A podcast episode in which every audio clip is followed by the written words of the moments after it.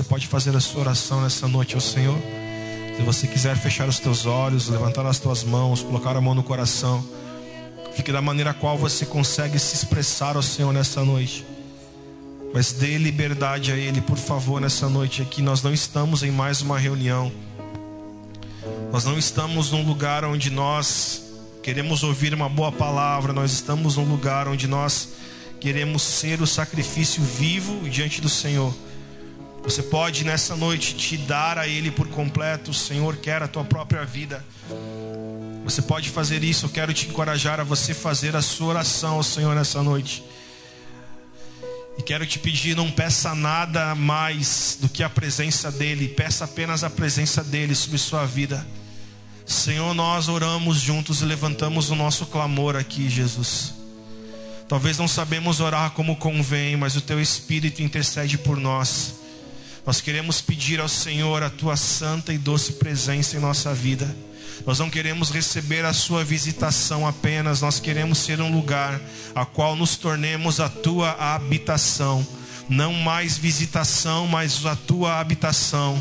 Queremos ser um teu povo. Sabemos que o Senhor busca um povo que é teu. O Senhor separou um povo para para ti. O Senhor separou uma noiva para o teu filho. O Senhor separou uma casa para o teu espírito. E nós queremos cumprir o propósito eterno do Senhor. Um povo para ti, uma casa para o teu espírito e uma noiva para o, para o teu filho, para o noivo. Nós oramos nessa noite para que nos tornemos esse lugar. Nos tornemos esse lugar propício para que o teu doce espírito venha sobre nós. Caia sobre nós essa noite, como o Senhor caiu em Atos 2. Caia sobre nós nessa noite com teu espírito. Nós estamos no mesmo lugar e nós queremos o teu espírito. Nós queremos o teu espírito. Nós queremos o teu espírito. A tua palavra diz que nos últimos dias o Senhor derramaria o teu espírito e sob essa palavra nós te pedimos, derrama o teu espírito, derrama o teu espírito, derrama o teu espírito. Nós não queremos nada mais do que o Senhor já nos prometeu.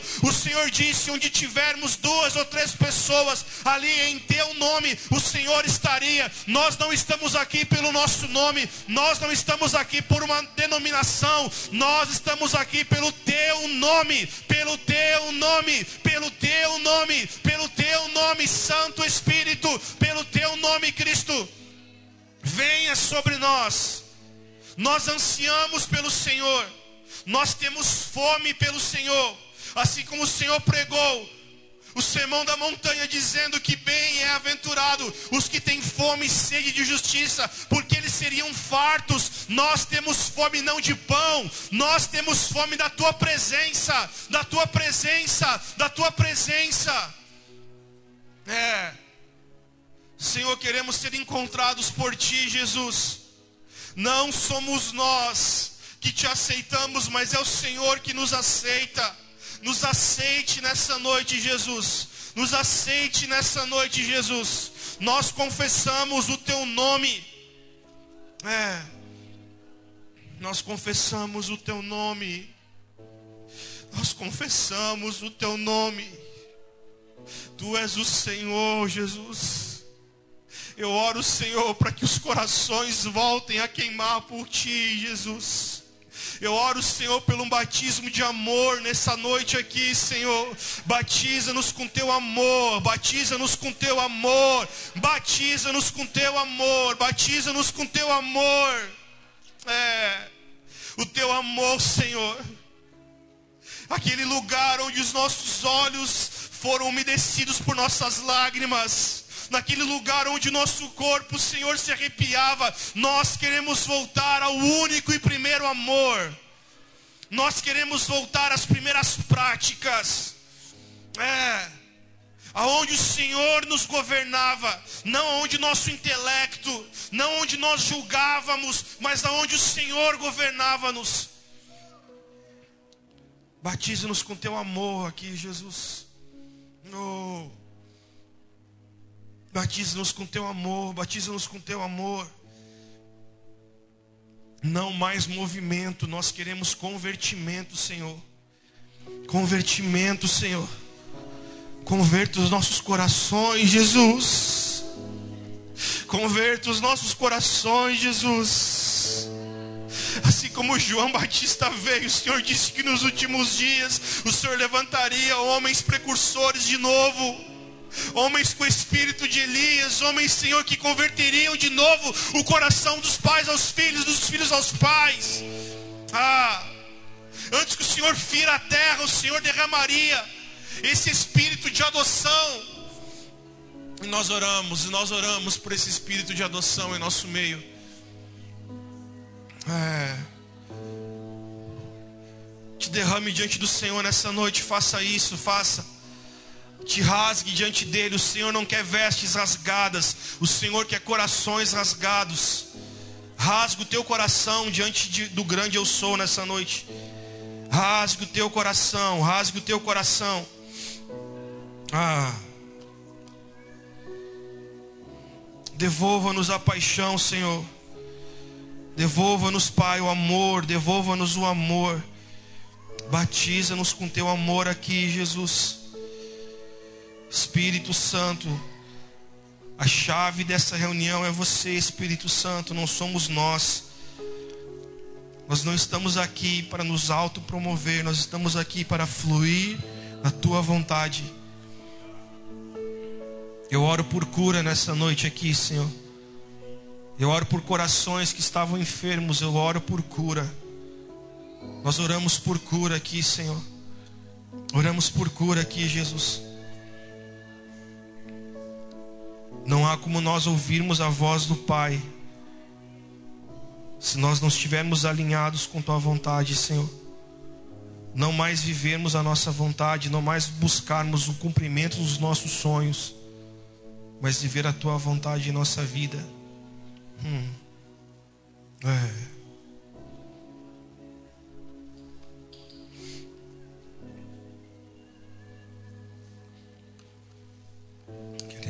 conhecer, Senhor. Queremos te conhecer, Jesus. Queremos te conhecer, Jesus. Queremos te conhecer, Jesus. Queremos te conhecer, Jesus. Queremos te conhecer, Jesus. Queremos te conhecer, Jesus.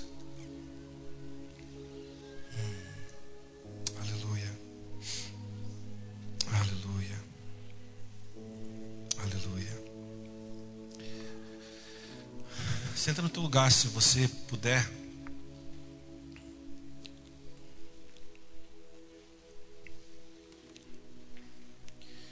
Eu te convido a você orar em espírito, né? Não existe ficar em espírito de oração. O que a palavra fala é orar em espírito. Então, ore em espírito nessa noite.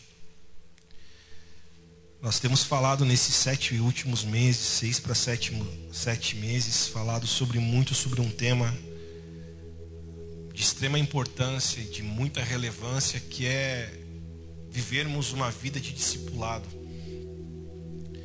E durante esses sete meses a gente tem mergulhado nisso, falamos o que, que é a questão de discípulo, explicamos que ser discípulo é ser filho, ser discípulo é ter uma vida disciplinada, ter uma disciplina. Explicamos que ser discípulo é, é ser servo, explicamos o que é ser servo, explicamos que que é ter um Senhor sobre si. Explicamos que Jesus em Mateus 28 ele ensina e pede para os seus discípulos eles não fazerem igreja, mas ele, eles irem às nações e discipular as nações a Cristo, trazer as nações a Cristo. E Cristo lhe fala: depois que vocês ensinarem eles, vocês vão batizar eles em nome do Pai, do Filho e do Espírito Santo. E depois que vocês ensinarem e batizarem eles, eles, vocês vão ensinar eles a guardar tudo aquilo que eu vos ensinei. Eu falei isso por, por algumas vezes aqui, que um dos erros que mais eu cometi como pastor na minha caminhada pastoral, onde eu perdi cabelo, onde eu perdi paz, é que eu investia em pessoas que não tinham ainda integrado o corpo universal de Cristo, que é a igreja. E nós tentávamos ensinar alguém a guardar algo que eles ainda não se tornaram. E a ordem que Jesus deu em Mateus 28 ela é muito clara, porque ele pontua. Discipule eles, batize eles e depois ensine eles. Cristo não pediu para ensinar antes de batizar. Cristo não pediu para ensinar eles a praticarem a guardar antes de batizar. Cristo falou o seguinte: discipulem eles, preguem a palavra. Aqueles que aceitarem, o legal que fala sobre isso, aqueles que aceitarem essa palavra, batize eles. E depois de batizar eles, então, vocês ensinem eles a permanecer a guardar. E eis que estou convosco todos os dias até a consumação dos séculos. Então Jesus ele, ele diz, ele ordena, ele coloca para nós como se fosse um, uma pontuação. Pregue a todos, batize aqueles que receberam a palavra e aqueles que se entraram no corpo universal de Cristo, que é a igreja, ensine eles agora a permanecerem. Então o que, o que acontece? Não há como alguém permanecer em algum lugar que eles ainda não acessaram. Não há como alguém permanecer sendo algo que eles ainda não integraram. Então esse foi, esse é o maior desafio nosso como igreja. O que nós estamos fazendo hoje aqui num culto de domingo é pregar o evangelho, com certeza com o ensino.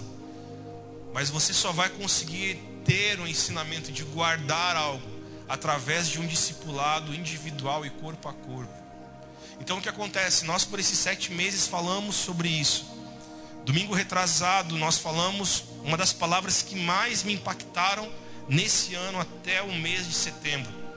Quando nós falamos que Jesus ele diz, e João relata isso: Amai-vos uns aos outros como eu vos amei, e nisto reconhecerão que vocês são os meus discípulos. João 13. Jesus então ele fala o seguinte: vocês só vão ter capacidade de amar o próximo quando vocês primeiro experimentarem o meu amor na vida de vocês. Então o que acontece? Muitos de nós estamos tentando amar as pessoas sem que antes tenhamos experimentado o amor do Senhor em nossa vida. É impossível você amar alguém sem que antes você tenha recebido e experimentado o amor de Cristo na tua vida. Então todos nós precisamos ansiar por experimentar o amor de Jesus sobre nós e em nós. Jesus nunca exige algo de mim, de você, sem que antes ele tenha feito em nós. Jesus nunca exige de você algo sem que antes ele venha fazer em você e por você. Jesus nunca exige de alguém algo que ele não tenha feito primeiro nessa pessoa. Então por isso ele olha para os discípulos e diz para eles: Olha, nisto todos reconhecerão que vocês são os meus discípulos, quando vocês amarem uns aos outros com o mesmo amor que eu amei vocês. E qual é que é esse amor a qual Jesus amou os seus discípulos? O amor de compaixão, o amor longânimo, o amor, o amor que perdoa, um amor de misericórdia, um amor de adoção, um amor de pai com o filho, porque ele olha e diz: vocês eram pessoas como ovelhas sem pastores, vocês eram pessoas como ovelhas esgarradas, e eu vou juntar vocês, eu vou adotar vocês, então, o amor a qual Cristo espera de mim e de você é o amor a qual Ele primeiro nos amou. Eu quero só introduzir a palavra com isso. Já vou entrar no versículo para que você entenda. Se, se der tempo, eu entro. Senão, nós vamos ficar nessa introdução nessa noite. O que acontece? Escute, por favor, não com teus ouvidos, me escute com teu coração nessa noite, por, por favor. A Bíblia diz que teve um momento em que Jesus ele olhou os seus discípulos. E ele diz: Olha, está chegando a minha hora e eu serei morto, eu serei entregue por vocês, eu serei entregue e morrerei por vocês. Aí teve um momento em que, quando Jesus falava isso, que ele morreria, que ele seria morto, que os soldados romanos levariam ele, ele seria crucificado. Teve um dos discípulos que Jesus teve, que ele se encaixa com a maioria das personalidades nossas aqui. Um discípulo que Quase todos, todos nós nos identificamos com ele, que é Pedro. Simão, um homem que age por emoção, um homem que é eufórico, um homem que primeiro faz, depois pensa no que fez. E eu me identifico muito com Pedro, porque eu sou um cara muito emotivo, muito emocional, e às vezes pessoas como eu sofrem demais. Porque no, na mesma proporção que nós amamos alguém, nós também sofremos na mesma intensidade. Isso é ruim demais, é bom por um lado, mas ruim por outro. A gente não consegue, nós não conseguimos uh, ocultar os nossos sentimentos. Quem nos conhece olha e fala: Ei, o pastor não está legal. Ó, oh, o pastor está bem. Porque pessoas que são como eu, eu sei que muitos aqui são, nós não conseguimos ser uh, falsos. E nós sempre falamos que não é, não é uma questão de falsidade, é uma questão de maturidade. Aí Pedro se coloca na frente de Jesus em Lucas 22, fala isso. E diz o seguinte: Jesus, nós morreremos por ti, eu morrerei por ti. Jesus, ninguém vai te levar, Jesus, ninguém vai te matar. Eu vou morrer por você, Jesus. Pedro se coloca na frente, Jesus olha para Pedro e fala: Pedro, Pedro, Pedro, Pedro. Tu não está entendendo, Pedro. Tu, tu vai me negar hoje, ainda que o galo cante. Tu vai me negar três vezes, Pedro, ainda. Preste atenção, por favor. Pedro se coloca na frente e fala: Senhor, eu vou morrer por ti, ninguém vai te levar, eu estou aqui, eu vou tomar o tiro pelo Senhor, eu estou contigo, ninguém vai te tocar, eu sou, eu vou segurar a galera no braço. Aí Jesus olha para Pedro e fala: Não, Pedro, antes mesmo que o galo cante, nessa noite ou nesse dia, você vai me negar três vezes. Olha o que está acontecendo aqui. A história desenrola. Estamos juntos? Jesus é levado então pelos, pelos fariseus, por alguns soldados romanos diante de Pilatos agora para ser questionado, apertado e também torturado. E a Bíblia fala agora que Pedro pegou, preste atenção, e por ter medo, o mesmo cara que antes falou: nós, vamos, nós estamos juntos, nós vamos morrer, nós vamos, Senhor, nós vamos até o final. Aquele cara que bota a faca no dente e fala: Nós estamos juntos, Jesus. Pois é, Jesus olhou para Pedro e fala: Pedro, Pedro, Pedro. Aí Pedro seguiu Jesus de longe. Aí veio uma mulher e falou: Ei, você não é aquele cara que caminhava com um grupo daquele homem lá que está sendo questionado? Pedro, não, bem capaz. Pedro não era gaúcho, mas vamos supor que era, né? Tipo, não, eu não. Não conheço ele, não sei quem ele é, nunca andei. Aí veio outro cara, não, meu, mas tu fala igual eles. Tu é parecido com eles, parece que eu te vi com eles. Pedro, capaz, rapaz, sai daqui, não, não, não conheço aquele cara lá, não. Aí chegou o terceiro e disse: Você é sim um deles, né? Você fala igual, você se veste igual, você tem os mesmos trejeitos que aqueles que seguiam aquele homem lá. E Pedro falou: Não, eu não conheço Jesus. Cara, essa passagem, sempre quando eu lembro dela, eu sempre choro. Porque no mesmo instante que Pedro negou a terceira vez Jesus, a Bíblia diz que o galo cantou. Não vou imitar o galo cantando. Galo cantou. Pedro seguia Jesus de longe. E esse detalhe é fantástico. Jesus, bota para nós lá. Lucas 22. 33. Porém, Pedro respondeu: Estou pronto para ir com o Senhor, tanto para a prisão quanto para a morte. Sabe aquelas pessoas falam: Estamos juntos até o final. É? Será? Vai comigo agora nos 54, Gelson. 54. Então, prendendo Jesus, levaram-no e introduziram na casa do sumo sacerdote. Pedro seguia Jesus de longe, 55. Quando acenderam um fogo no meio do pátio e assentaram junto, Pedro tomou lugar entre eles. Uma empregada ou uma mulher, vendo sentado perto do fogo, fixou os olhos nele. Imagina a mulher olhou para Pedro, fixou olho em Pedro e aí olhou para Pedro e falou assim: esse também, volta, esse também estava com ele. Versículo seguinte: Mas Pedro negou, dizendo: Mulher, eu não o conheço. Versículo 58. Pouco depois, um, um homem veio ver Pedro e disse: Ei, você também é um deles. Mas Pedro falou: Homem, eu não sou um deles. E tendo passado cerca de uma hora, outro afirmou, dizendo: Outro homem veio, com certeza, esse também estava com ele, porque também é galileu versículo 60. Mas Pedro insistiu: Homem, não sei do que você está falando. E logo enquanto Pedro ainda falava, o galo cantava, ou o galo cantou. Versículo 61. Esse ponto agora, irmão, é uma bomba atômica. Então o Senhor Jesus, tá? Voltando-se, tipo, Jesus estava lá no meio.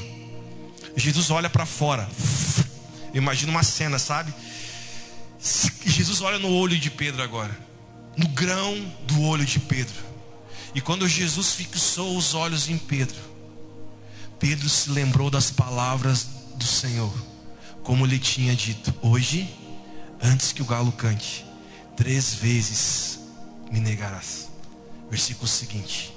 E Pedro saindo dali, chorou amargamente. Agora olha para mim, por favor.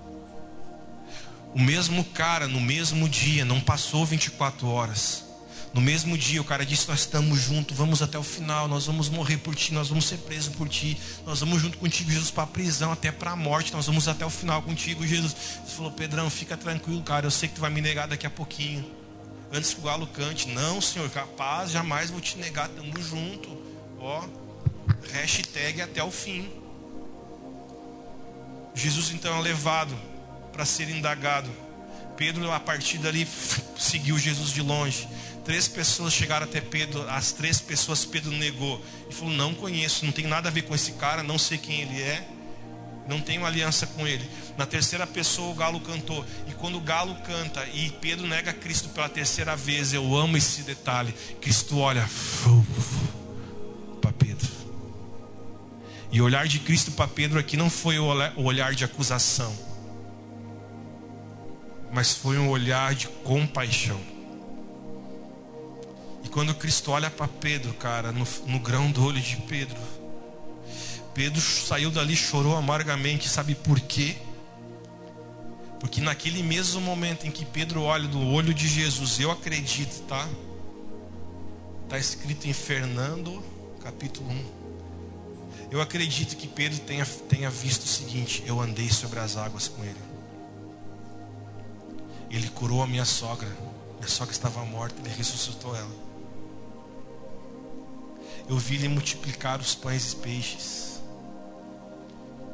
Ele curou a orelha do soldado chamado Malco que eu cortei. Eu disse para ele que eu estaria com ele até o fim, e ele olhou para mim e disse que eu negaria ele. Sabe o que Pedro viu ali? Pedro viu toda a história dele. E Pedro ainda falou o seguinte, cara, ele mesmo sabendo que eu negaria, ele ainda lavou os meus pés. Ele mesmo sabendo que eu negaria ele, ele ainda me olhou para mim e disse que me amava. Ele mesmo sabendo que eu negaria ele, ele ainda no, no momento em que ele estava sendo uh, questionado, acusado, açoitado, ele ainda no meio dessa cena de torturação, ele ainda olha nos grãos dos meus olhos, ele ainda olha para os meus olhos, e naquele olhar dele mostra que ele ainda me ama. Aquele momento para mim foi o momento crucial em que Pedro agora se converte porque ele entendeu que Jesus não se impressiona com nossas palavras. Pedro entendeu que Jesus ele quer o nosso coração. Sabe, você e eu podemos falar bonito, podemos ter uma boa, uma boa adicção, podemos ter uma didática boa, podemos ter uma inteligência em se comunicar. Cristo, querido, não se importa com nossos talentos, com a maneira como nós falamos ou pregamos. Cristo não se importa com quanto de nível de inteligência nós temos. O que Cristo quer é o meu e o teu coração. Cristo não se impressionou com as palavras de Pedro, quando Pedro falou: Estamos juntos, vamos até o fim, vamos morrer por ti, vamos brigar por ti, nós vamos estar juntos. Jesus falou: Pedro, tu não entendeu ainda que eu não me impressiono com essas coisas. Pedro, tu não me entendeu ainda que eu não me impressiono com o que tu fala. Pedro, eu quero ver o que você vai fazer. Nós estamos ainda procurando e pensando que Jesus se impressiona com o nosso nível de inteligência. Nós pensamos que Jesus se impressiona com o nosso nível de sabedoria. Cara, Cristo não está nem aí para isso. Porque papagaio também fala. Cristo quer ver como está o teu coração e o meu coração. Não adianta falarmos bonito se aqui dentro está podre. Não adianta nós queremos mostrar algo que nós não somos. E preste atenção, Cristo mesmo sabendo quem você é, ele ainda ama você e ele ainda quer converter a tua vida por completo. Por isso te abra para ele nessa noite aqui. Por isso te te dê a ele, por isso te renda a ele, por isso fale: Senhor, eu quero sim ser teu. É isso que nós precisamos entender enquanto o mundo aplaude resultado. Cristo, ele reconhece quem vive no propósito. E os resultados são forjados por nossa força, mas o fruto ninguém consegue forjar. Resultado você consegue manipular, mas fruto não, cara. Eu posso trabalhar mais, acordar mais cedo, posso correr mais e eu consigo ter bons resultados, mas fruto eu não consigo ter. E Cristo não busca pessoas com resultado. Cristo lhe reconhece nós pelo fruto, porque pelo fruto conhecemos quem somos. E fruto você pode fazer força, mas você só vai dar aquilo que você é. Você está comigo nessa noite? Eu posso fazer força para ter um filho japonês, não vou ter como, cara, porque meus filhos vão ser igual eu, bugrizinho. Tá me entendendo? Porque o fruto é o que eu sou. Então Cristo, Ele quer os nossos frutos. Agora compreenda, nós estamos falando então nesses últimos meses muito sobre discipulado. E nós damos o que somos. Você faz o discípulo conforme você é. Você multiplica não o que você fala, você multiplica o que você é. Os frutos seus é de acordo com o que você é. Aí o que está acontecendo? Quem está comigo, diga estou. Então Pedro pega e entende que Jesus, naquele momento em que ele olha para ele, Pedro entende: uau, ele me amou, ele me lavou meus pés, ele fez eu caminhar sobre as águas, ele fez eu experimentar milagres, ele me tirou de uma pesca de peixe para pescar homens, e ele, ele, ele tem algo na minha vida. Então Pedro, agora aqui, ele, ele entendeu, preste atenção nisso. Depois em Atos capítulo 5, quando Pedro ele fala, ele prega o seu primeiro sermão, e o primeiro sermão de Pedro foi um sermão 100% cristocêntrico, não foi um sermão de autoajuda, não foi foi um sermão de coach, mas foi um sermão cristocêntrico, onde Pedro prega sobre Jesus, a cruz de Cristo, a redenção e salvação. Aí que acontece? As pessoas, soldados romanos, de novo agora em Atos 5, chegam até Pedro e falam: Cara, nós não temos como te prender porque você é judeu como a gente. Agora o seguinte, tu pode continuar pregando, falando, só faz o seguinte: pare de falar nesse tal de Jesus. Pare de falar nele, para, pare de pregar sobre ele. Pode falar qualquer coisa, mas no momento que tu vai falar sobre esse cara, coloca outro. Pula, não fala o nome dele. Não fala em Jesus, não diz que ele é, não diz que ele foi o Cristo. Aí agora Pedro, preste atenção, sendo um outro homem agora, realmente convertido, Pedro olha para esses caras em Atos 5 e diz o seguinte: O que vale mais para mim é obedecer a Deus do que obedecer a homens. Opa, não é mesmo Pedro Marcelo que estava com medo antes? Agora é um Pedro que fala: Eu quero obedecer a Deus mais do que obedecer a vocês. Naquele dia, mais de 13 mil homens se convertem. Estamos, estamos crescendo junto até aqui? Sim, sim. Amém? Agora abra sua Bíblia comigo, por favor, em 1 João 3,18. Quem está comigo, diga estou. Olha aqui que João fala. Filhinhos. Aqui fala sobre Tecnon. Filhinhos, não amemos de palavra, mas e nem de boca para fora, mas de fato de mais uma vez diga comigo, não amemos de palavra nem de boca para fora. Diga assim, mas de verdade. Sabe, vamos fazer aquele, aquele exercício que toda toda igreja não gosta, que é olhar para o lado, vamos fazer esse exercício que é bom. Diga para o teu irmão assim, não ame de palavra e nem de boca para fora. Diga para ele, mas ame de verdade. A gente não gosta de falar isso, mas o pastor sempre vai falar isso, que é bom, né? O que, que, que João está falando aqui para eles? Filhinhos, não amemos o Senhor de palavra, nem amemos o Senhor de boca para fora. Alguém lembra quem fez isso? Pedro, nós estamos juntos, vamos morrer pelo Senhor, nós vamos até o final. Escute, não amemos Jesus de palavra, nem de boca para fora, mas amemos Ele de verdade, amemos Ele na verdade. Amemos o Senhor em nossas ações. Versículo 16, ou melhor, versículo 19.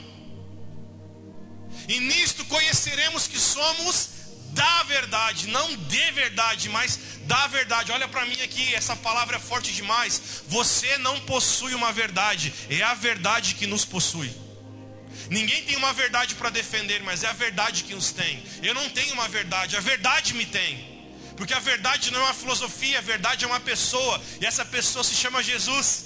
Então João está falando o seguinte: e nisto conheceremos que somos da verdade, e isso conheceremos que somos dele, aquele que é verdade, bem como diante dele tranquilizaremos o nosso coração. Então, olha para mim, por favor. João está dizendo, então, no terceiro capítulo da sua epístola, ele está falando o seguinte: Nós não devemos amar o Senhor apenas de palavra e nem de boca para fora, mas nós devemos amar o Senhor realmente na verdade, em nossas ações, em nossas obras. Então entenda isso por favor. Dizer que ama o Senhor é uma coisa, mas viver uma vida de amor ao Senhor é uma outra coisa completamente diferente. Então agora o que está acontecendo? Nós falamos então sobre discipulado. Falamos então sobre termos uma vida no Senhor, sermos servos, termos um Senhor sobre nós. Falamos sobre termos uma vida em disciplina. Falamos em, em, em, entendermos que somos filhos. Agora, esse tempo de sete meses que passamos aqui falando, desde quando passou a pandemia e nós voltamos a nos reunir, se isso não afetar o nosso caráter, escute, e eu falo isso para você, com muita tristeza. Se isso não afetar o nosso caráter, o que nós fizemos foi perder tempo. Se isso não afetar a, maneira, a nossa maneira de caminhar, de nos locomovermos, de termos ações, foi em vão. Você sentou aqui durante sete meses me ouviu aqui, eu suei aqui no frio, em vão. Porque o Senhor não quer tocar apenas no nosso intelecto, o Senhor quer tocar no íntimo do nosso coração.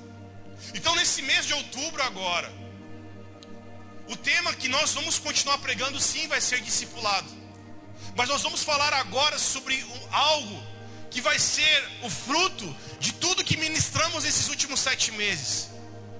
Que é quando Jesus ele fala: Eu não vou colocar remendo novo em roupa velha, e também não vou derramar vinho novo em odres velhos. Então escute: Cristo não vai dar nada para ninguém enquanto nós não sermos transformados. Tem muita gente que fala: Eu quero Cristo, eu quero receber mais. Senhor, eu quero mais, mais de ti. Sim, todo mundo quer mais, mas mais para quê? Talvez você queira algo que você não está pronto para receber. Talvez você está pedindo algo para o Senhor que você ainda não tem anticorpos suficientes para aguentar.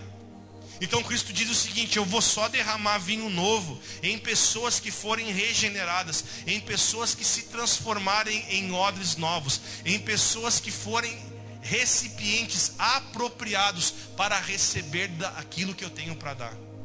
Agora abre comigo a tua Bíblia, nós vamos pregar sobre isso, já estou pregando. Marcos capítulo 2, versículo 23. Marcos 2, 23.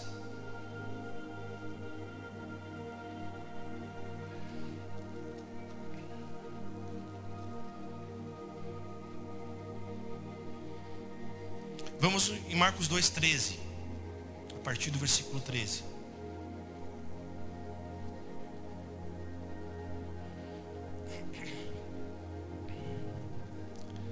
De novo Jesus foi para o mar, junto para o mar, e toda a multidão vinha ao encontro dele. Então sempre onde Jesus estava, sempre tinha multidões. Mas sempre em meio à multidão, Jesus tinha o que ele queria, que eram seus discípulos. Então sempre entenda, sempre no meio de discípulos vai haver multidões. Só que a multidão ela vai por um caminho, a multidão busca Jesus pela necessidade. O discípulo busca Jesus por causa da identidade. E isso você tem que ter como verdade na tua vida. A multidão segue Jesus pela necessidade, porque ele quer o pão. O discípulo busca Jesus por causa da identidade. Eu quero ser parecido com ele. Eu quero ser como ele. Eu quero ter essa identidade na minha vida. Então aqui Jesus foi junto para o mar e aí então uma multidão estava seguindo ele. E ele os ensinava. Quando ia passando, ele viu um homem chamado Levi. Alguém lembra quem é Levi? Levi é o próprio Mateus, tá? Que é o discípulo de Jesus. E Levi era filho de Alfeu, sentado na, cole, na coletoria, e lhe disse: Siga-me. Ele falou para Levi. E Levi se levantou e o então o discipulado está em seguir e não ser seguido. Grava isso também, tá? Às vezes a pessoa fala, ah, mas o, o meu discipulador não me procura, o meu pastor não... Irmão, discípulo vai até o seu discipulador e não algo ao contrário. Jesus sempre fala, quem quer me seguir, segue-me. Amém? Aí então Levi levantou então e passou a seguir Jesus. No livro de Lucas, capítulo 5, versículo 29, ali dá um pouco mais de detalhe. Ali fala que Levi, ele fez uma grande refeição, uma grande festa e reuniu muitos pecadores e muitos publicanos para jantar com Jesus. Depois você pode ler em casa, ou na semana que vem eu entro um pouquinho com mais detalhe nessa passagem. Mas versículo 15 diz o seguinte: Achando-se Jesus à mesa na casa de Levi, estava junto com ele os seus discípulos e muitos publicanos e pecadores, porque estes eram muitos e também o seguiam. Versículo 16. Os escribas, os escribas dos fariseus, vendo Jesus comer na companhia de pecadores e publicano, publicanos, perguntaram aos discípulos dele: Por que ele come e bebe com os publicanos e pecadores? Versículo 17. Tendo ouvido isso, Jesus lhes respondeu: Os sãos não precisam de médico, e sim os doentes. Eu não vim para chamar os justos, e sim os pecadores. Segura aqui, olha para mim. Nós estamos pregando já faz uma meia hora atrás. Aqui nós estamos vendo o antídoto, o remédio ou a bula que Jesus fala. Ele fala o seguinte: Eu sou o médico dos médicos. Então, uma verdade que nós precisamos entender nessa noite é que Jesus Cristo, ele é o médico dos médicos. Jesus Cristo, ele é o maior médico de todos. Amém? E eu e você podemos ter acesso a esse médico sem precisar pagarmos um plano de saúde. E ele fala o seguinte: Eu sou um médico e eu não vim para os sãos, eu vim para os doentes. Eu não vim para aqueles que se acham justos, e sim para aqueles que são pecadores. Preste atenção. Jesus não está dizendo que ali havia homens sãos. A Bíblia original hebraica, ela tem uma tradução que ela fala o seguinte: Eu não vim para os que se acham sãos. Eu não vim para os que se acham justos. Ele veio para aqueles que são doentes, ele veio para aqueles que são pecadores. Então Jesus fala o seguinte: Eu sou médico dos médicos para aqueles que reconhecem o seu lugar, para aqueles que reconhecem a sua doença, para aqueles que reconhecem que sem mim não são nada. Aí versículo agora 20. Podemos ler lá? No entanto, virão dizem que o noivo será tirado, e então naquele dia eles jejuarão, ou eles vão jejuar. Versículo 21. Jesus olha para eles agora e fala o seguinte: ninguém costura um remendo de pano novo em uma roupa. Diga comigo, ninguém coloca remendo novo em roupa velha. Mais uma vez, ninguém coloca remendo novo em roupa velha. Aí Jesus pega agora e, dá uma metáfora mais, melhor do que ele falou de roupa de remendo novo em roupa velha. Ele fala o seguinte, versículo 22. E ninguém também coloca vinho novo em odres. Por que Jesus? Ele diz: se fizer isso, o vinho romperá os odres e se perdem, tanto o vinho como o odre mas põe-se vinho novo em odres. Diga comigo, coloca-se vinho novo em odres novos. Amém? Olhe para mim aqui, por favor. O que Jesus está falando aqui é: ele estava vindo para uma realidade, ele estava vindo para uma sociedade uma sociedade que estava tão acostumada com algo. Qual era o algo que essa sociedade estava acostumada? Essa sociedade estava vacinada e acostumada com algo chamado religiosidade, religião. Essa sociedade a qual Jesus vem agora, eles estavam acostumados com a recompensa do fazer. Eles vinham, eles ofertavam, eles dizimavam, até mesmo o hortelã, se o hortelã tinha dez folhas, o cara tirava uma folha para devolver para Deus. O cominho, o endro, o cara separava e dava um, eles eram super detalhistas. Homens que cuidavam mais daquilo que era aparente, homens que não traíam a sua mulher, homens que na frente dos outros não mentiam, homens que oravam em voz alta para chamar a atenção de todo mundo, e homens que quando oravam diziam: Jesus ou Deus, eu sou fiel, eu jejuo três vezes por semana, ouça a minha oração. Homens que se relacionavam com o Deus Criador, por aquilo que eles faziam e não se relacionavam por buscar intimidade, mas sim se relacionavam pelo resultado. E Jesus vem então em uma sociedade como essa agora religiosa, e uma sociedade que tinha como seu Deus a meritocracia, A sociedade que tinha como seu Deus o mérito deles, olha, eu hoje venci a tentação, glória a Deus por isso. Eu hoje consegui vencer aquilo, aleluia. As pessoas que se auto-intitulavam vencedores, pelos seus méritos, pelos, por sua força.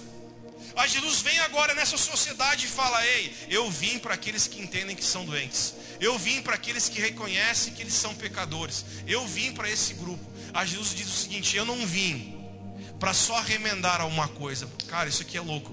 Jesus estava falando para eles: Eu não vim para ser a cereja do bolo. Eu não vim para apenas complementar o que vocês já estão vivendo de bom.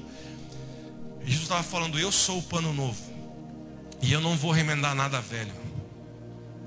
Jesus veio e falou para eles: Eu vim trazer uma nova funcionabilidade sobre essa geração. Eu vim trazer um, um novo significado. Eu vim trazer uma nova movimentação a partir de agora. Vocês não se movimentarão mais pela lei, pela tradição. A partir de agora vocês têm que se movimentar pelo meu reino. A Jesus fala: Eu não vou derramar vinho novo em pessoas que são odres velhos. Ele está dizendo: Eu não vou colocar nada novo em pessoas que não forem renovadas. Sabe o que Jesus quer de mim, de você? É que nós venhamos a partir do ponto em que nós reconhecemos Ele como o Senhor da nossa vida. Ele quer que eu e você venhamos receber essa transformação, não de mentalidade, mas uma transformação de coração, para que Ele agora possa derramar sobre nós esse vinho novo. Eu não quero mais um vinho velho sobre a minha vida, eu quero um vinho novo sobre a minha vida. E nós precisamos ter essa ânsia e essa ansiedade no bom sentido, de falar, Senhor, eu anseio pelo teu vinho novo sobre a minha vida. Só que nós precisamos discernir que o Senhor não vai derramar nada novo, enquanto nós não permitirmos que Ele transforme quem nós somos. O Senhor ele não vai desperdiçar nada a uma geração que queira pensar e se movimentar como aquilo que é velho. Está comigo nessa noite?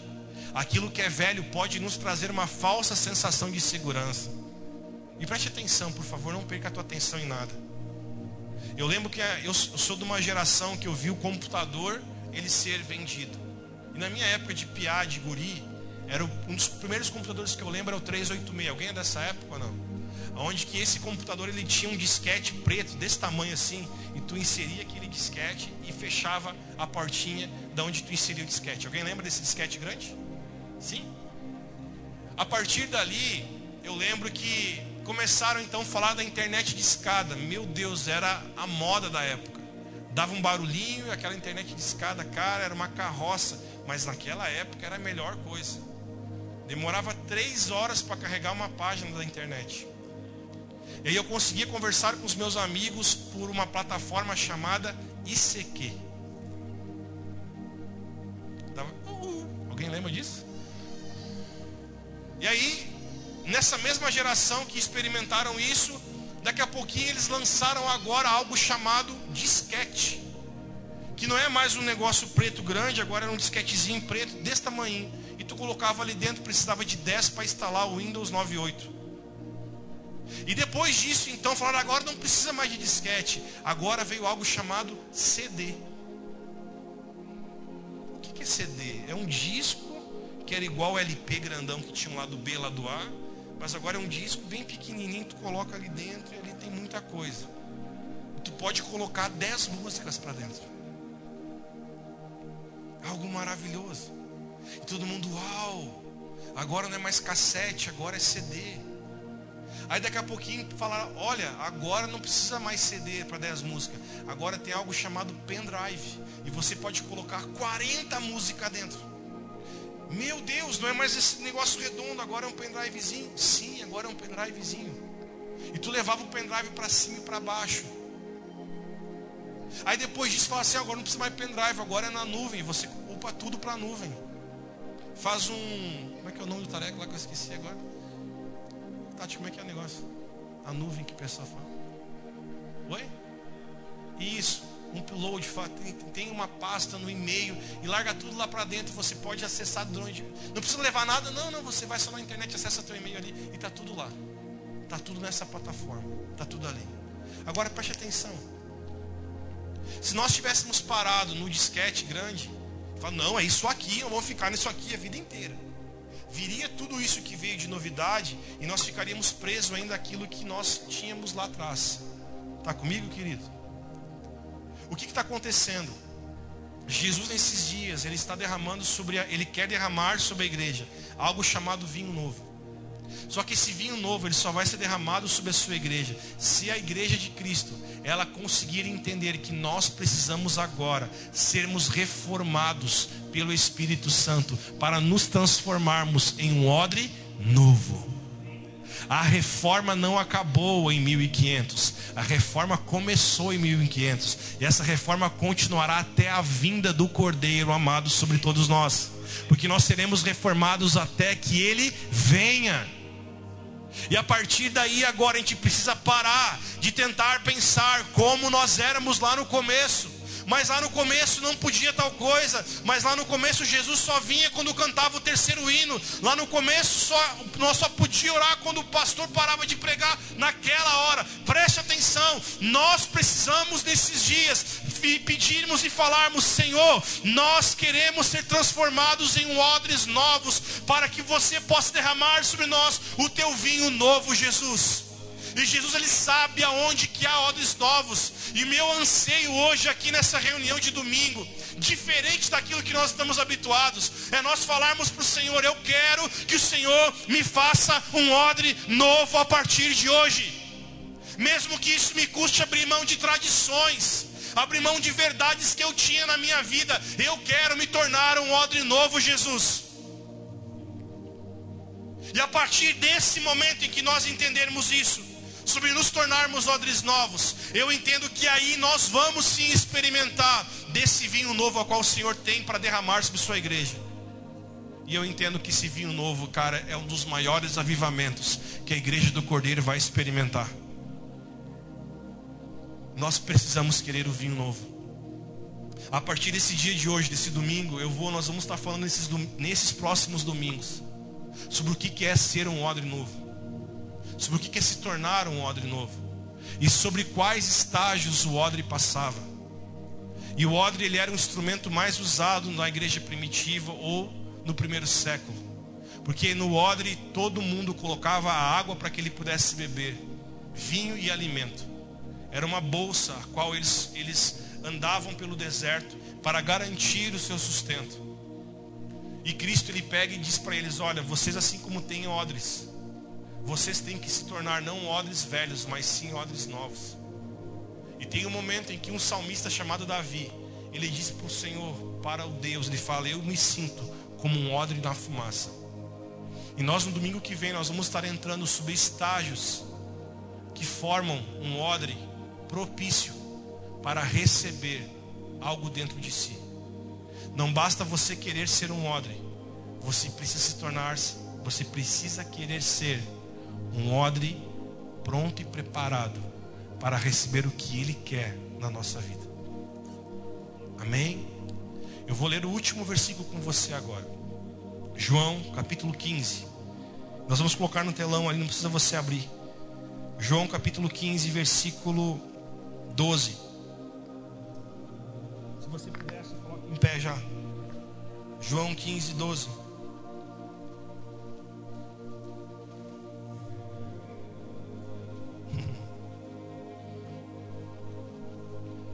João 15, 12. Podemos ler, amados? Quem está com fome do Senhor ainda diga amém. Amém. Olha o que Jesus fala. O meu mandamento é este: que vocês amem uns aos outros assim como eu vos amei. Ele repete o que ele disse em João 13. Ninguém tem amor maior do que esse de dar ao de, de alguém dar a própria vida pelos seus amigos. Diga comigo, dar a vida por amigos. Aí Jesus olha para eles e fala: Vocês são meus amigos, se fazem o que eu lhes ordeno. Então preste atenção. Jesus morreu pelos seus amigos. Deus amou o mundo de tal maneira que ele deu o seu único filho para todo aquele que nele crê não pereça, mas tenha vida eterna. Então Jesus ele morreu para um grupo, para aquele que nele crê. Então aqui Jesus ele fala: Eu morri e vocês são os meus amigos. Versículo 15. Já não vos chamo de servos, porque o servo não sabe o que o seu senhor faz, mas tenho chamado vocês de amigos, porque tudo que ouvi de meu pai eu lhes dei a conhecer. Cara, isso é forte demais. Outra hora eu falo. Não foram vocês que me escolheram, pelo contrário, eu os escolhi e eu os designei para que vocês vão e deem frutos e que o fruto de vocês permaneça, a fim de que tudo que pedirem ao meu Pai em meu nome, ele vos conceda. O que eu lhes ordeno é isso: que vocês amem uns aos outros. Se o mundo odeia vocês, saibam que antes de odiar vocês, odiou a mim. Se vocês fossem do mundo, o mundo amaria o que era seu. Mas vocês não são do mundo. Pelo contrário, eu dele os escolhi. E por isso o mundo odeia vocês. Lembrem-se da palavra que eu disse a vocês: o servo não é maior do que o seu senhor. E se, perse uh, e se perseguiram a mim, também perseguirão vocês. Se guardam a minha palavra, também guardarão a vocês. Tudo isso, porém, farão. Tudo isso, porém, farão com vocês por causa do meu nome, porque não conhecem aquele que me enviou. Se eu não tivesse vindo, preste atenção, e lhes falado, eles não teriam nenhum pecado. Então diga comigo, se Jesus não tivesse vindo e falado, não, não haveria pecado. Mas agora não tem mais o que está dizendo ali? Desculpas do que, querido? do seu pecado, versículo 23. Quem odeia a mim, odeia também o meu Pai. Até bom aqui, olha para mim, eu vou encerrar agora. Jesus está falando o seguinte: as pessoas agora, Ele está dizendo isso para os seus discípulos. Ele está falando, as pessoas agora não têm mais desculpas, porque eles já ouviram a verdade. Cara, olha para mim, eu fico empolgado com isso. Jesus está dizendo o seguinte: as pessoas não têm mais desculpa para dar agora, porque eles já ouviram a minha palavra. E a partir daí agora, meus discípulos, o mundo vai odiar vocês. Porque vocês não são desse mundo, vocês são meus. E assim aquilo que eu ouvi do meu pai, eu falei a vocês, cara, isso para mim aqui dá para nós ficar três horas falando sobre isso. Jesus está dizendo nada mais, nada menos que tudo que o pai falou para ele. Ele também falou para nós, Xande. Tu entende isso? Jesus está falando tudo que o Pai me falou. Eu não poupei. Eu, eu me derramei para vocês. Tudo que o Pai me falou, eu falei para vocês. Jesus, mas me fala alguma coisa que o Pai, que o Pai disse. Ele está dizendo, eu já falei tudo para vocês que o Pai me falou. Aí Jesus olha e fala o seguinte: agora há pecado, porque todo mundo já ouviu a verdade. E se eles andarem fora do que eu falei, eles estão pecando. E eu amo isso aqui. Eles não têm mais desculpas. Pastor, o que, que tem a ver comigo essa palavra hoje? Tem tudo a ver conosco. Porque você que está aqui nessa noite de hoje, não há mais desculpas para nós. Ah, eu não sabia. Ah, eu achava. Não há mais desculpas. Ah, Deus falou comigo, irmão. Se você não ouve a voz do teu pastor presente, cara, como é que você vai ouvir a voz de Deus? Se você não ouve o que eu estou falando aqui, como é que você está ouvindo Deus? Parabéns para você, hein? Quando o cara fala, Deus falou comigo, irmão, eu já me arrepio todo, já falo. Vai. Porque nós temos que entender que não há mais desculpas. Deus tem falado, Jesus já falou, nós estamos falando a palavra dele, o Senhor não volta atrás. O Senhor não volta a sua palavra. Amém ou não? Então que hoje você ao voltarmos para nossa casa, nós possamos voltar com um entendimento. Eu preciso me tornar um odre novo. Diga comigo, eu preciso me tornar um odre novo. Amém? Vamos orar nessa noite juntos? Feche teus olhos onde você estiver. Senhor, nós oramos para que nos tornemos odres novos. Oramos para que nos tornemos pessoas que vivam e sejam capacitadas pelo Teu Espírito Nós oramos nessa noite para que o Senhor possa nos transformar em um ambiente onde possamos ser catalisadores da tua presença e pessoas que possam receber, na verdade, o vinho novo que o Senhor tem para nós. A tua palavra também diz que aqueles que beberam do vinho velho, do vinho antigo, eles dirão que o vinho antigo é melhor, mas não porque o Senhor é o vinho antigo, é porque eles preferem a tradição, eles preferem a religiosidade, mas nós não. Nós não estamos aqui atrás de uma religião, nós estamos aqui atrás da movimentação do teu reino, porque o teu reino ele continua em movimento. O teu reino não é água parada. O teu reino, Senhor, ele não, se, ele não é estagnado. O teu reino ele continua se movimentando. E nós queremos ser pessoas que se movimentem com o teu reino, pessoas contínuas e pessoas levadas pelo rio da água da vida. Assim como o Senhor chamou Ezequiel para entrar no rio, ao ponto que Ezequiel não desse mais pé. Nós queremos entrar nesse rio, ao ponto de nós não termos mais o controle, mas do teu rio nos levar para onde o Senhor quiser, Pai. Oramos por isso. Nos transforma em odres novos.